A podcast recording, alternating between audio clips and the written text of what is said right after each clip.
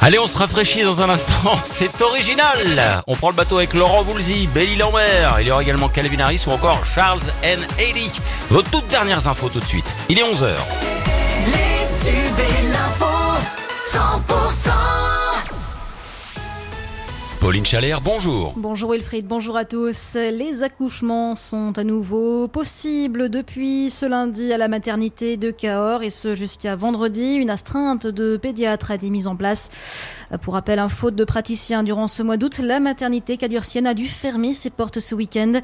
Les accouchements ont dû être réalisés dans d'autres maternités de la région, à Montauban, Villefranche-de-Rouergue et Brive. Un examen du corps a été ordonné, même si tout porte à croire qu'il s'agit bien d'une noyade. Suite à cette macabre découverte hier à la mi-journée, le corps de cet ouvrier agricole a été retrouvé à plus de 3 mètres de profondeur dans la rivière Garonne, à Castel-Sarrazin. Ce quadragénaire polonais a été recherché depuis la veille quand il était parti se baigner dans le cours d'eau. Le nouveau préfet du Gers, Laurent Carrier, a donc pris ses fonctions hier à Hoche. Il est déjà sur le terrain ce mardi à la rencontre du monde agricole, à la ferme de la Padoie à Saint-Michel et au Vallon des Rêves de l'Abbé Jean. Nouveau visage aussi à la préfecture de l'Ariège. Simon Berthoud, 40 ans, a pris officiellement ses fonctions hier à Foix. Et puis dans le Lot, c'est une nouvelle préfète, Claire Rollin, qui succède à Mireille Larède.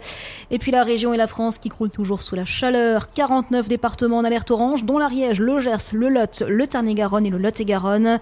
Le seuil des 40 degrés pourra être dépassé demain, mercredi. Alors 4, de, 4 départements sont toujours en vigilance rouge, l'Ardèche, la Drôme, la Haute-Loire et le Rhône. Dans le reste de l'actualité, un enfant de 10 ans est mort cette nuit lors d'une fusillade à Nîmes dans le quartier populaire de Pisevin, le les tireurs sont en fuite. La Russie a affirmé ce mardi avoir détruit un navire de reconnaissance de l'armée ukrainienne en mer Noire, lieu où les attaques, tant russes qu'ukrainiennes, se sont multipliées depuis le retrait de Moscou en juillet d'un important accord céréalier. Puis carnet rose sur la planète People, la chanteuse Rihanna a accouché de son deuxième enfant. La star internationale a donné naissance à un petit garçon début du mois d'août.